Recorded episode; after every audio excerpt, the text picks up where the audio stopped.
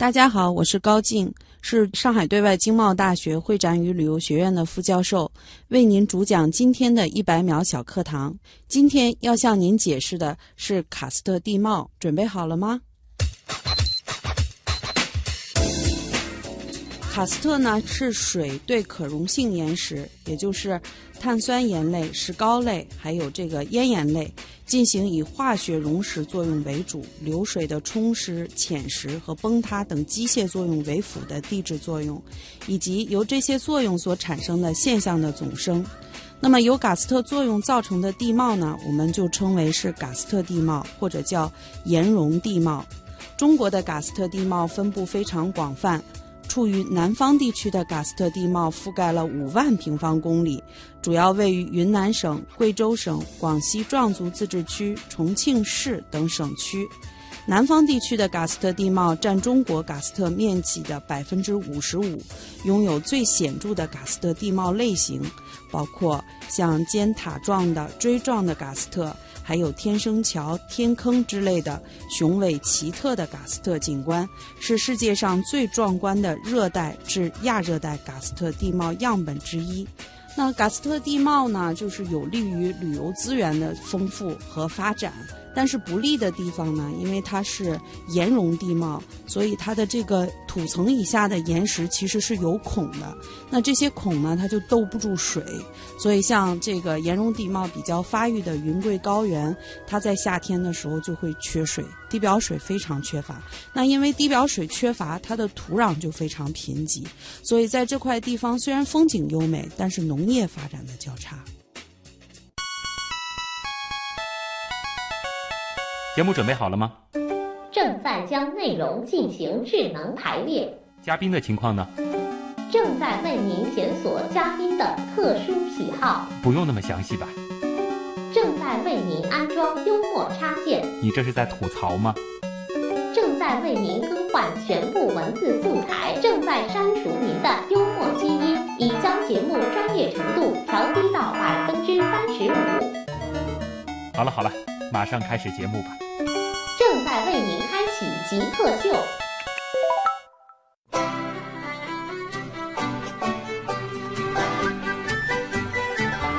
欢迎各位来到本周的极客秀。本节目是由上海市科委支持播出。大家好，我是工作是为了能让我更好的旅游的徐东。大家好，我是旅游是为了更好的工作的高静。好像都是把工作和旅游连在了一块儿，但就我个人而言呢，的确，我工作的很重要的一个意义，就是为了让我在旅游的时候能够游得更开心、更舒服。但是高静老师虽然说去过很多地方，但很多时候是为了工作而去旅游。可以这么说吧，我是旅游管理专业的老师，呃，需要更多一些实践。这简直让人太羡慕嫉妒了。但是其实通过今天的访谈，大家可能也会。更多的来认识到，如果说真的是学旅游这个专业，可能没有大家想象的那么的爽。再来介绍一下高静老师啊，高静老师呢是上海对外经贸大学会展与旅游学院的一位副教授，那他的主要研究方向呢是都市旅游。我们先进入极速考场，先来了解一下高静是怎样一个人。极速考场，第一题是咱们的必答题啊，就是想问一下。你是怎么样定义极客的？以及你曾经做过的最极客的事情是什么？这个我上网查一下，看极客是什么意思。嗯，所以我查到的上面说是智力超群、善于钻研但不懂与人交往的学者或知识分子。感觉和你特别不相符。我脑海里一下就冒出来的是那个《生活大爆炸》里面的呃，对谢耳朵，对吧？然后我们旅游管理专业很多时候是需要和人打交道的。所以可能完全不懂与人交往吧，好像有 有一点点那个啊。然后我就想，我做过的最极客的事情，就完全的钻研的这种事情呢，可能就是我大学毕业要选择专业要考研的时候，因为我第一学历是学英语教育的，我就想换一个专业，所以我就想旅游专业很好听啊，就是玩嘛，对吧？如果我的工作。和我的学习就是玩儿，那多开心啊！啊，所以就努力考研。但是我是英语是文学专业，考到理学专业，从国庆节开始准备到第二年一月份考试，只有三个月的时间。对我这个有英语的学习发散性思维的人，要到一个学习逻辑为指导的这个思维方式的这个专业，还是蛮辛苦的。这三个月我基本上是刻苦钻研，尽量不与人交往，就完全是钻在课本里面。这个其实你的整个的这个教育背景是特别有意思的。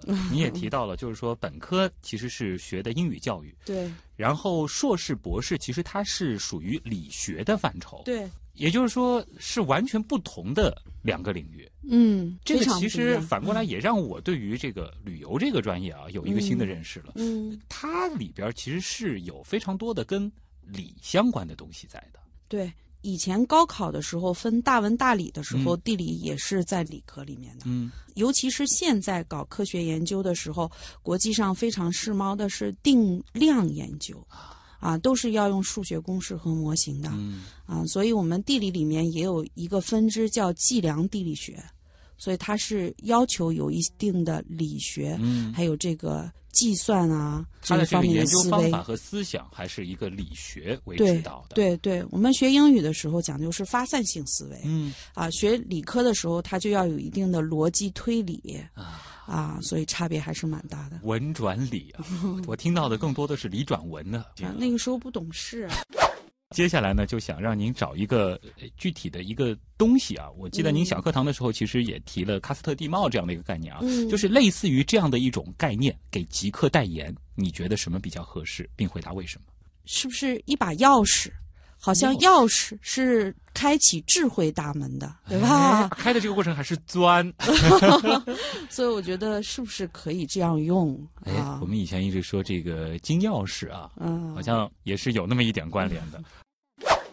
因为您是研究旅游的，嗯那就想问一下，你自己最喜欢的旅游目的地是哪儿？我们这样子吧，国内说一个，国外说一个。国内我还是最喜欢九寨沟。嗯？啊，在旅游的时候，人们会讲说“九寨归来不看水，嗯。黄山归来不看看山山”。水还是有灵气的吧？嗯。中国人也讲“仁者乐山，智者乐水”，对吧？所以我喜欢九寨的水，嗯。色彩斑斓啊，大小形状各异，真的美，嗯。像仙界一样最认可的一个旅游目的地。啊。从自然景观上来讲是这样的，嗯，而且它也有一些少数民族风情在里面。哦，就从人文这一块对也可以啊。啊。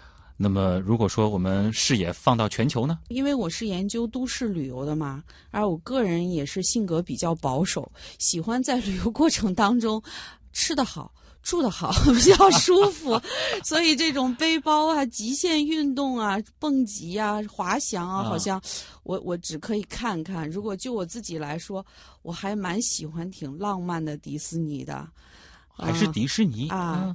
到东京去迪士尼，嗯到美国去迪士尼，美国两个迪士尼，在奥兰多住了一个星期哇啊，然后上海迪士尼刚开始试营业的时候我就去了。啊！然后我不仅喜欢玩儿，还喜欢去分析它里面的一些现象。嗯，啊，它为什么这么火？为什么大人小孩都喜欢？就从都市旅游的角度来说，迪士尼它的确是一个很棒的典范。对，从主题公园啊，嗯从无中生有的这种旅游目的地上来讲，哦对吧？因为九寨沟其实它是有资源依存的，是在那儿。嗯那迪士尼其实是完全无中生有的，这样子的一种模式，其实是更适合像上海这样子的这种自然条件下的这种大城市来。对我们资源比较缺乏，嗯但是我们市场足，啊就是我们有旅游需求的人多，嗯啊，所以就比较适合。接下来一个问题更个人一些啊，嗯想问一下，你平时会看什么样的书？哎，喜欢什么样的电影？都是和风光相关的吗？挺奇怪的，就是嗯我其实是一个综合体了，跟我个人的经历是有关系的。就是我第一学历，因为是学英语的，嗯所以我还是挺喜欢看美国的文艺片儿。像现在的什么变形金刚啊，这个我可能稍微差一点，我也看的。我念书的时候，我们最喜欢的是梅丽尔·斯特里普嗯和茱莉亚·罗伯茨。所以就是以前的他们那些传统的比较经典的文艺片儿，我还是喜欢看的。啊啊，有一些经典的对白，还有表达一些比较浪漫的气息。因为我本来也是一个曾经学英语的文艺女生，对吧？所以我比较喜欢这些。嗯当然，还有一些电影确实是也宣传了当地的旅游风光。嗯那么后来引起了对这些目的地的追求对啊、我也看的啊、比如说特别特别老的电影，像《音乐之声》，但是因为《音乐之声》带火了萨尔茨堡。对啊，这个很多人都喜欢。我就是专程为了这个事儿去的萨尔茨堡。啊，对，特别浪漫。我硕士论文的时候，专门有一块写萨尔茨堡的奖励旅游。嗯，哎，我就觉得这个地方很浪漫，对吧？后来还有别的电影，比如说像《哈利波特》，是吧？后来我在英国进修三个月，哎，我就循着哈利波特的足迹啊，去牛津大学啊，去伦敦看那个四分之三的站台啊，啊，好像好多人都像我一样的嘛，对吧？所以其实从旅游的角度来说，好的电影和好的书嗯。真的是能够对旅游起到一个极大的推动作用。对，所以很多旅游目的地现在在做 promotion 的时候，嗯就投钱拍电影啊，这也是他们一条路嘛。啊，就像我们乌镇刚开始走红的时候，在两千年左右，请黄磊跟刘若英拍了一个叫《似水年华》，它也是一种宣传效应啊啊。其实是旅游目的地主动在做这个事情啊。原来是这样啊！嗯。您最后一个学历的毕业论文写的是什么？应该是您的博士啊。啊，对，我的博士论文去年刚刚出版了。嗯，啊，我主要写的是大都市滨水区油气化更新研究，还有一个副标题、嗯写的是呃伦敦的泰晤士河和上海的黄浦江比较案例。嗯啊，主要是这个。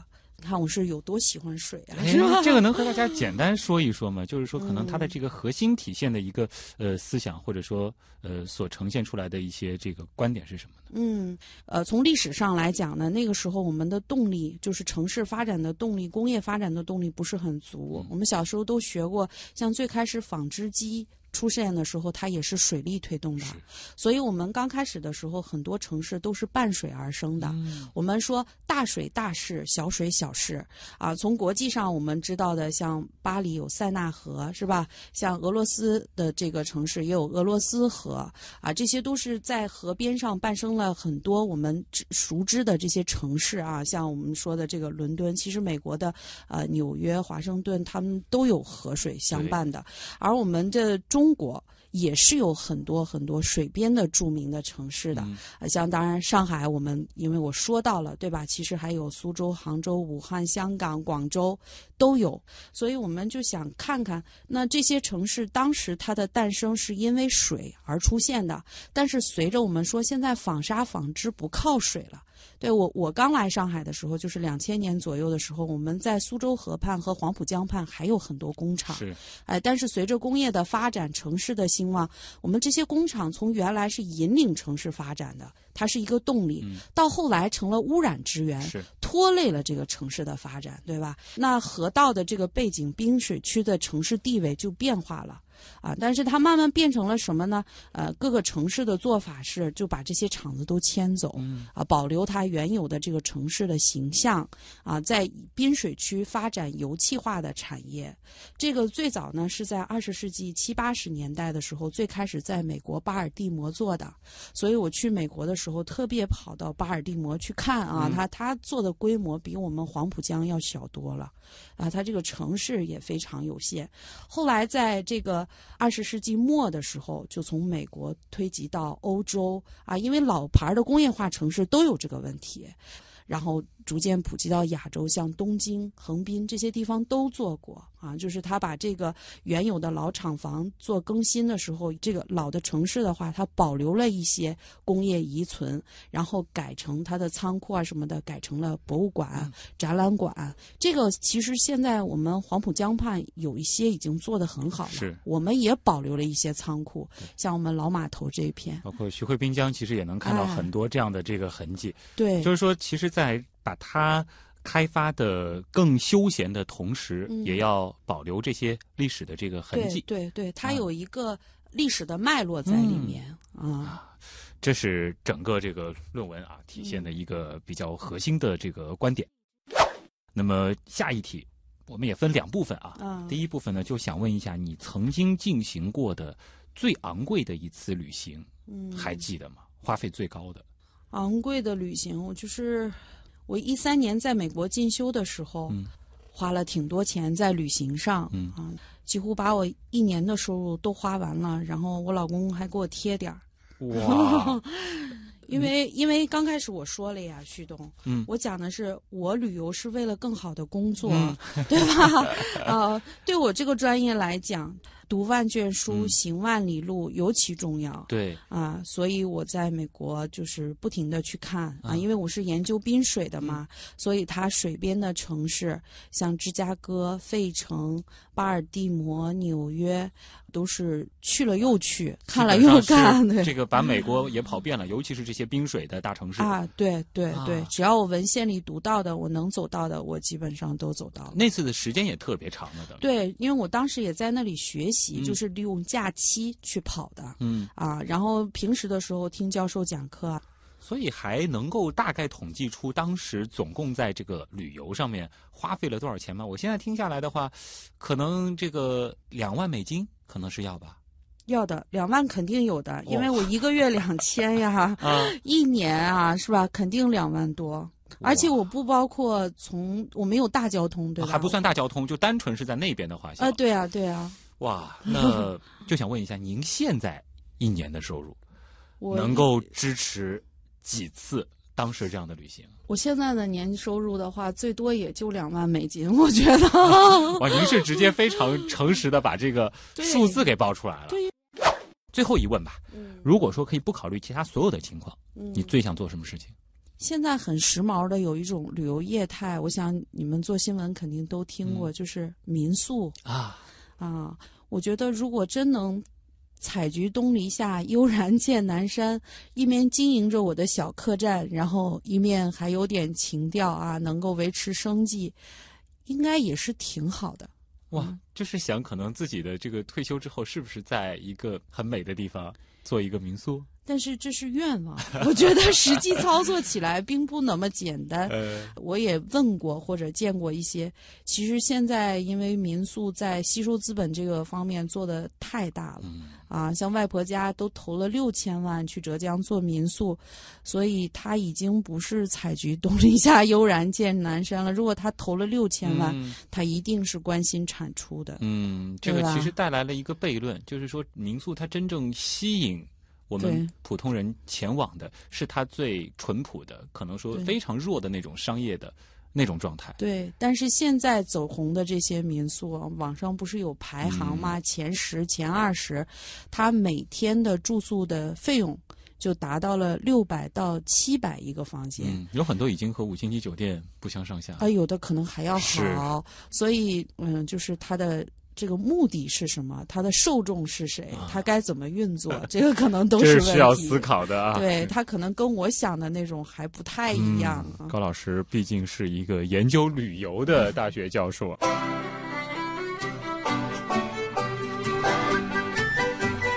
欢迎各位回到极客秀，大家好，我是工作是为了能让我更好的旅游的旭东。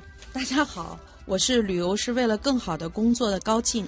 作为一个旅游爱好者，非常羡慕高静老师的这个工作和生活啊。当然，其实，在访谈的这个开头，高老师也提到，其实你真正学了旅游，旅游倒没有你想象当中那么的开心。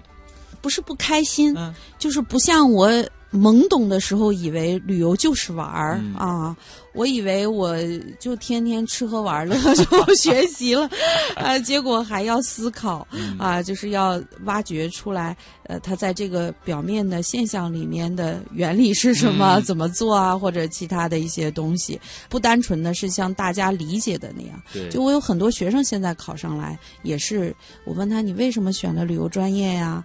呃，有的学生跟我说，老师我要环游世界，说老师我要吃遍天下 啊、其实不是这样的。这个我其实挺能理解的，因为我也有过这个，因为外出采访的这个原因，可能会去到一些比较远的地方，然后有朋友也会说：“哎呀，你这个工作可让人羡慕了啊，这个免费到世界各地去看。”嗯但其实真的，如果说是带着任务出去的话，嗯，是真的没有太多的这个闲情雅致啊，对对，会在那儿这个走走看看的。嗯所以说，其实呃，这个就回到了我们极客秀可能一直会关注的一个问题，就是说，呃，你所研究的这个专业，它嗯到底研究的是什么？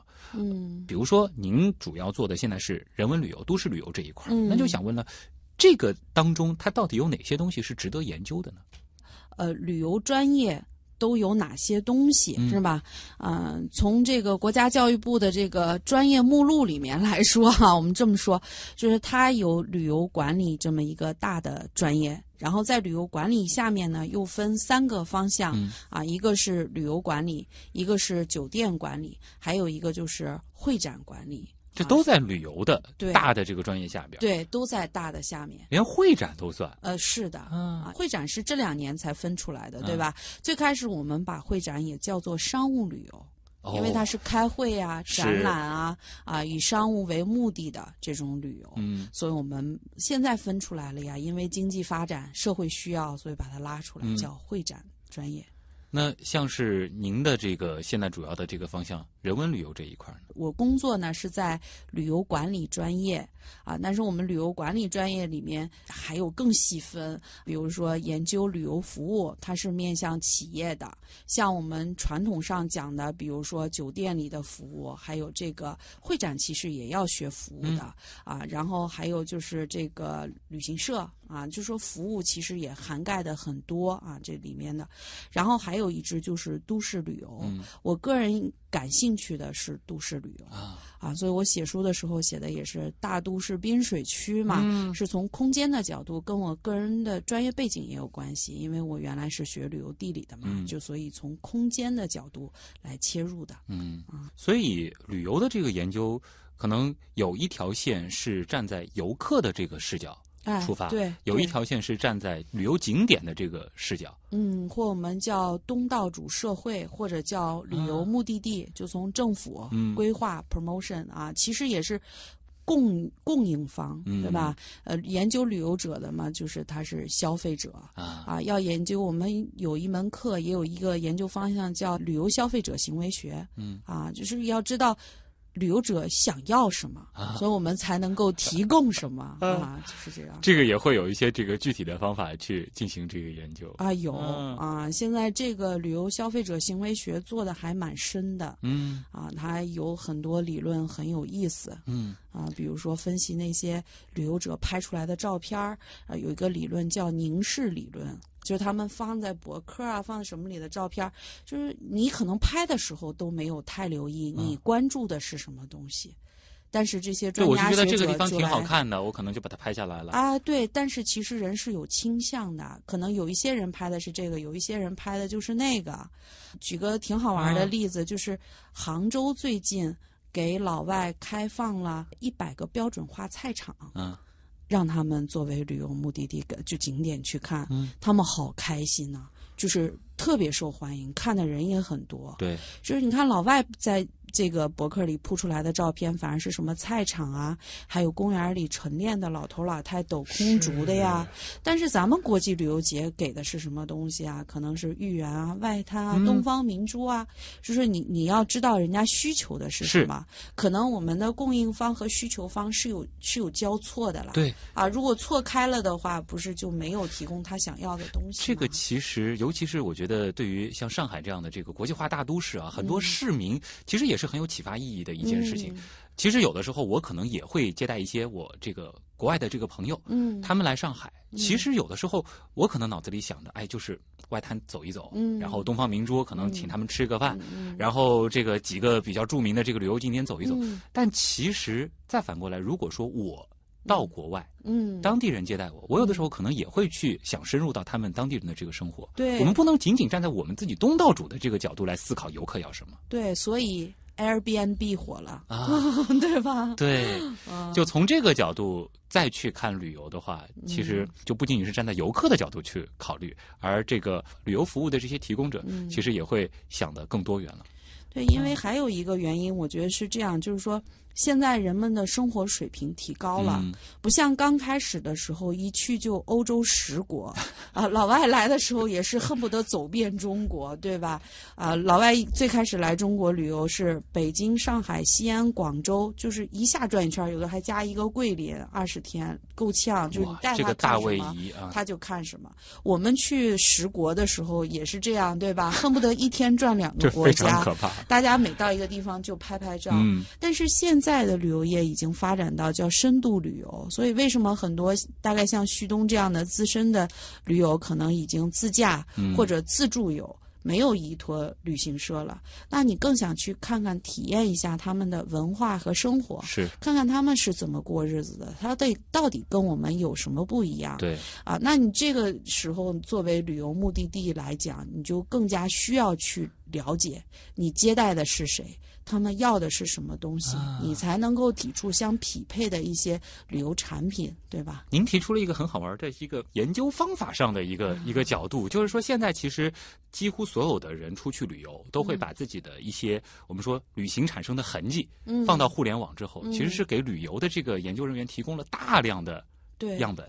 对，很多人也就是以这个为研究对象啊，啊。在做啊啊，看他到这儿都看了些什么。嗯，啊，比如说这条线路它需要多少天，它是以什么方式出去的，啊，有一些其实是可以看到这个画像可以画得非常清楚，啊而且包括就是说我会在什么地方停留多长的这个时间，其实都有数据可以来进行研究了。对对，呃，其实刚才高老师也谈到了整个这个旅游业态的一个发展的问题。可能嗯在最早的时候，大家更多的是打卡式的这种跟团游，嗯然后到后面呢，可能开始逐渐的有这个自由行啊，这个自驾游啊，包括现在可能会有这种像 B N B 这种模式。嗯那您觉得就是说，整个这个旅游业现在是发展到了一个什么样的状态？在未来它又可能会变成什么样？对于我们国家发展旅游，其实时间不是很长了。嗯真正大规模发展旅游，我们课本上都讲是七八年以后，到现在其实没有多少年。但是发展到现在，随着我们经济支付能力的增强，对吧？人们生活水平的提高，所以在我们国家现在是国内旅游、国外的出境旅游和入境旅游、嗯三块儿并驾齐驱，都发展的非常好。啊，以前在两千年以前的时候，呃，世界旅游组织曾经预言过，说中国在二零二零年的时候即将成为世界上的第一大旅游出境国，嗯，第四大的入境旅游接待国。但是后来根据我们国家的统计数字，早在二零一四年的时候，我们就已经 实现了这个目标了毕竟。我们是第一人口大国。哎，对，所以我们是第一大旅游出境消费国，嗯啊，这个是很大的。那要说现在的话，我们旅游就发展的深度和广度比以前大多了，不是原来我们仅仅说到的这些啊、简单的观光旅游了。所以我们其实，在聊天的时候也说到，我们现在有一个词，你们叫旅游加，嗯就是我们旅游现在已经开始跨界融合发展了。啊，我们旅游局长讲话的时候也说过，说这个旅游加是加什么啊？就是我们旅游已经发展到了一定的水平，所以我们已经可以带动、拉动其他产业的发展了啊，就已经起到了这么一种作用。比如说，我们旅游可以带动引领农业发展，嗯啊，我们带动新农村建设，所以我们有了这个乡村旅游，对吧？我们还可以跟养生医疗结合，所以我们有养生旅游、医疗旅游。像阿联酋都在致力于发展医疗旅游了，哦投了很多钱，因为它的石油迟早是要枯竭的呀，嗯所以它要发展旅游。那它发展什么旅游？像医疗旅游应该是比较高端的这种嗯消费比较高的旅游形式。对，啊，就旅游家，那还有研学旅游啊。上海的家长们在这上面花的钱不要太多，是吧很多同？事啊，这这个我们的小朋友们不光是在国内，好像很多都已经走出国门，对吧？这种研学旅游，尤其寒暑假的嗯这种、啊，还有什么养老啊啊，像这个三亚都是海南是全嗯国，尤其北方是啊老年人的这种旅游养老的目的地，呀连地产都带动了啊。像这种叫旅游加的跨界融合，是嗯旅游业发展的一个趋势。嗯那么还有刚才我们也聊到的，就是从产品供给这个角度，以前可能是资源加土地啊，嗯比如说资源型的，刚刚我们说九寨沟是资源型的啊，像其他的黄山肯定也是资源型的，主要以前的真山真水还是资源型的比较多。那么发展到现在，可能就是一种投资加情怀。像我们说的莫干山民宿，可能更多的除了钱和硬件设施的时候啊，那些设计者投入在里面一种情怀嗯啊，或者是怀旧的，或者是休闲，或者是什么样的啊，这个也是一种趋势。再比如，呃我们国家提的比较多的叫全域旅游。全域旅游呢，就是从小旅游向大旅游的转变。嗯这个怎么理解？就是以前我们要去一个旅游景点玩儿，比如我们去绍兴是吧？可能我们就去东湖、去百草园。嗯，但是现在去绍兴的话，关注的点就会更多，比如说我们的基础设施是不是好，到哪里是不是有 WiFi，支付的时候是不是可以用微信或者支付宝啊？住酒店是什么感受？就我们看的是一个全局的概念，不仅仅是景点里面是怎么样的、啊，我们当地老百姓是不是比较热情啊？就各方面都涉及到的。啊，就是这种从小旅游到大旅游的一种转变。嗯，再有呢，就是比较明显的在资本业，就是旅游产业资本着陆啊，就是现在国家对房地产业管的比较严，嗯然后呢，对那些重污染、重工业的，比如说以前开矿的、炼钢的，都减下来了。那这些钱往哪儿走？啊，大家都看中了，人们旅游成了必须了，对吧？嗯啊，像旭东也说，一年可能出去一次远的，再加一个小的，那你还没有说双休日，啊，可能有带着孩子周围稍微逛逛的，对吧往？外走的次数还是非常多的。嗯，对对，五六次几乎是平均的啊，长的、远的都算上，所以资本也看中了这块市场，所以投在里面的钱还是很多的。嗯那有一些人可能还是不太懂的，比如说以前的煤老板啊或什么的，所以他这个方面的竞争也蛮厉害的、嗯啊，有投入有产出，或者可能也有没产出的啊。再有一个呢是。互联网在旅游行业的渗透，那我们现在已经基本上出去旅行都用 OTA 了，就是这个 Online Travel Agency，对吧？很少人可能我再去春秋门市，呃春秋也做网站了，online 了，对吧？记大家得我上一次在门市里边选旅游产品是什么时候？，对对，很多人可能就喜欢携程啊、途牛啊、驴妈妈啊这种啊。那我们找攻略的时候，除了这些在线预定的，那么还有一些攻略，是吧？嗯攻略我喜欢穷游网啊、马蜂窝啊，大家都是差不多的，是不是？这就是互联网在里面的。那么还有我们建智慧旅游、智慧城市，就除了你搜索引擎方面的，那整个城市和旅游景点的建设都在往里面渗透。那现在你去一个博物馆，你可能都不用租 audio tour 了，你直接手机打开 APP，它就给你导览，每一个地方它都讲了。对，不用请导游了，对吧？再有一个趋势呢，就说全球化的趋势非常明显啊，因为人们生活条件好了嘛，今天这儿飞，明天那儿飞啊。但有有的人就说啊，我都去过迪士尼了，那全世界有六个，我那里去过，上海不要去。所以迪士尼自己也在应对全球化的趋势，它除了要有相似的东西，还要有嗯每个地方叫在地化或者本地化的东西，要想办法让它不一样，对吧？嗯啊，就是一个全球化的趋势很明显。你以前想我这里要建一个什么东西的时候，我只要附近没有相似的，嗯我就 OK 了。现在恐怕已经不这样，你要放眼全球了，已经不是全国了。虽然我们今天的这个关键词是旅游啊，嗯刚才听您讲那么多，其实更多的是从从整个这个旅游业的这个发展来说。嗯那么我作为一个游客的角度，其实我也能看到一个很大的变化，就是说以前我们可能觉得旅游就是旅游，嗯但是现在其实身边已经有很多朋友可能会把旅行和度假再进行一个区分。可能它的整个的这个呃旅游的这种消费方式和观念也有很大的变化，这个其实也有赖于整个的这个技术的提升，整个大的这个经济环境的一个变化，让人的这个消费观念和旅行的这个观念完全不一样。这里是正在播出当中的极客秀，今天做客我们节目的极客是上海对外经贸大学会展与旅游学院的副教授高静啊。其实听了前半部分的访谈，大家应该听得出来，高老师是一个很能讲的老师啊，而且能把问题讲得非常的透彻。那么接下来呢，我们就进入问题来了，我们再来看看网友关于旅游都有哪些好玩的问题。问题来了，问题来了，问题来了，第一个问题来自网友雷小虎啊，这个问题挺有意思的。一个旅游景点是如何被开发出来的？如果是这样的话，我想提这个问题，从它这个题面上来讲，我想它应该是那种资源依靠型的景点，它像开发，对，他说的是景点被开发。如果是资源型的这种景点呢，肯定要先对这个资源进行考察，嗯。然后进行审核评估，看看它到底具备不具备开发和利用的价值，然后再进行规划、投资、宣传，然后运营，嗯啊，然后就面向这个旅游者了。啊，嗯可能有一些倒不是说当地人也知道这个地方挺好，他可能就是被人发现了这地方能把它开发成一个旅游的景点。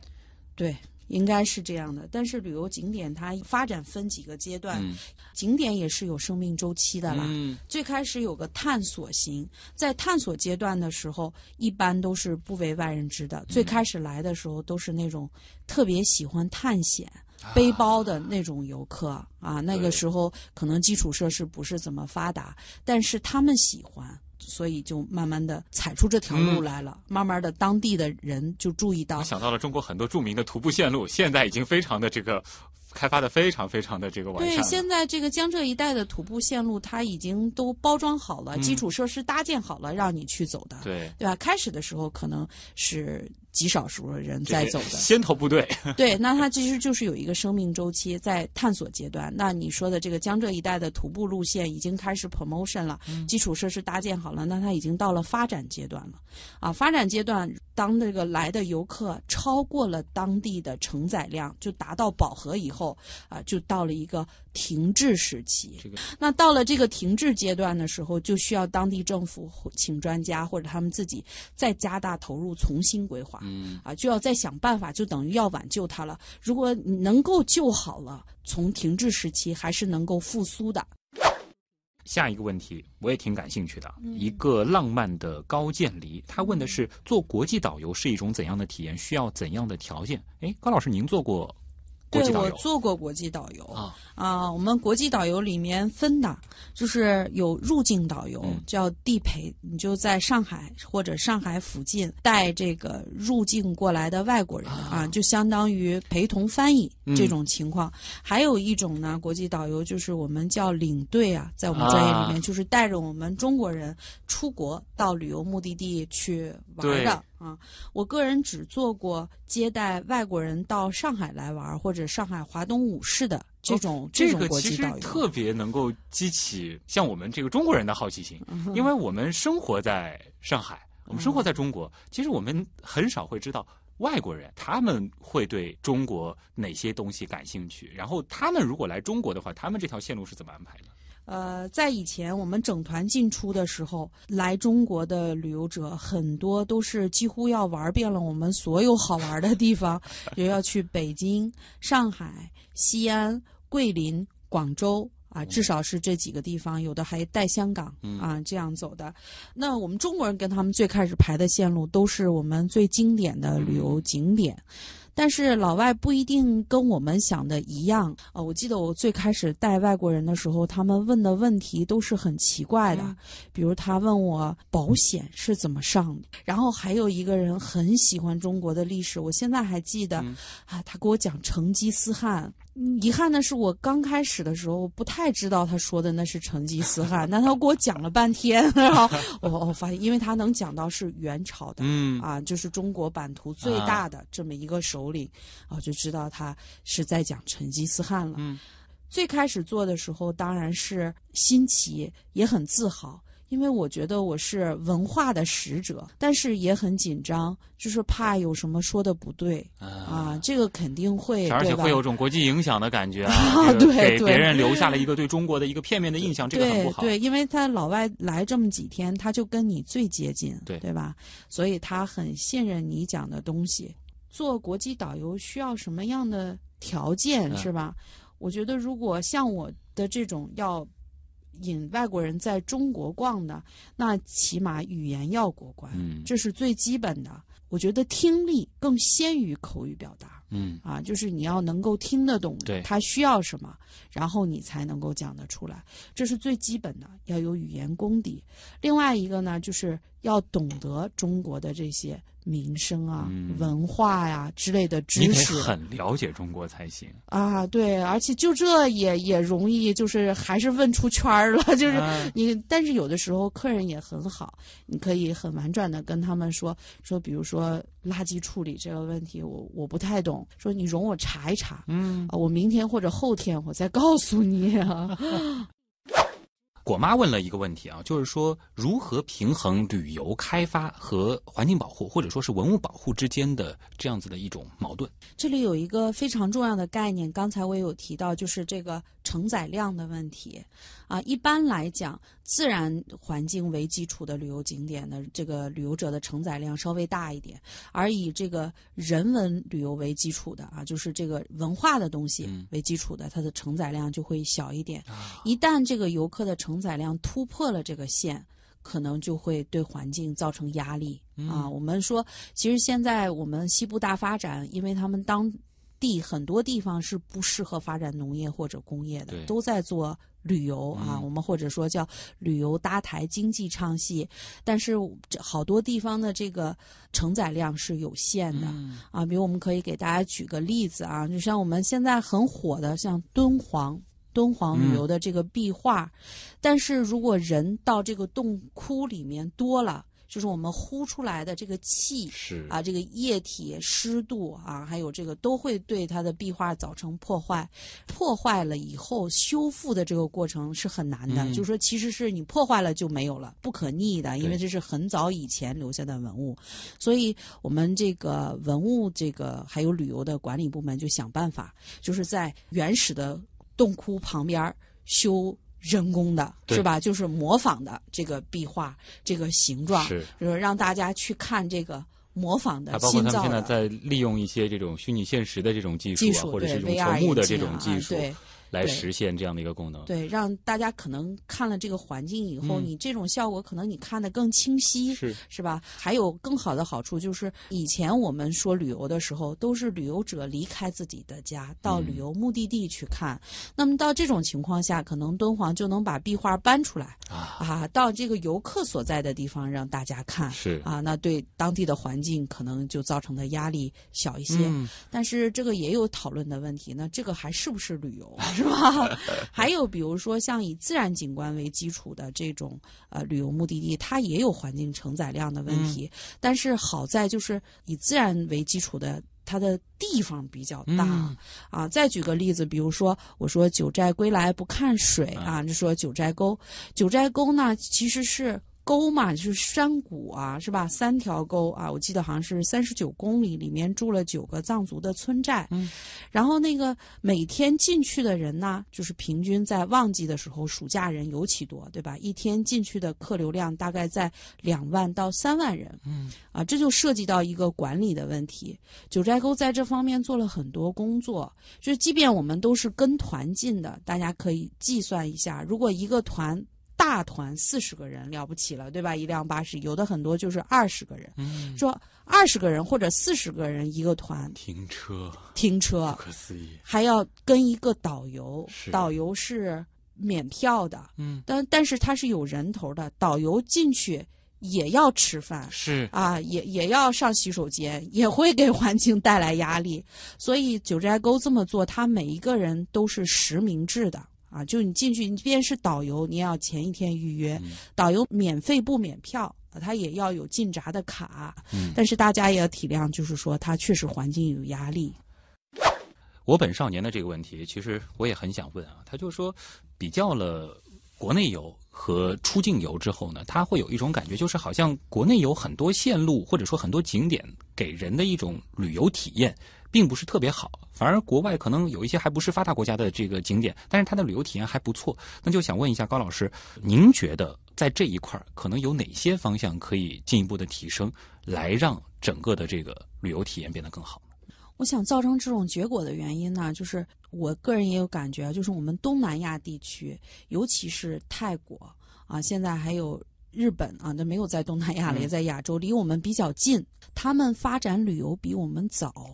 啊，在这方面有经验啊，就是他们的硬件设施，尤其是像泰国的酒店业的发展，确实先于我们。嗯，啊，然后他们也经历过呃低价的恶性竞争的这个环节，所以它比我们等于发展的阶段稍微早一点。这是一个过程。我想，如果我们能规避就更好了，但是现在我们没有规避，对吧？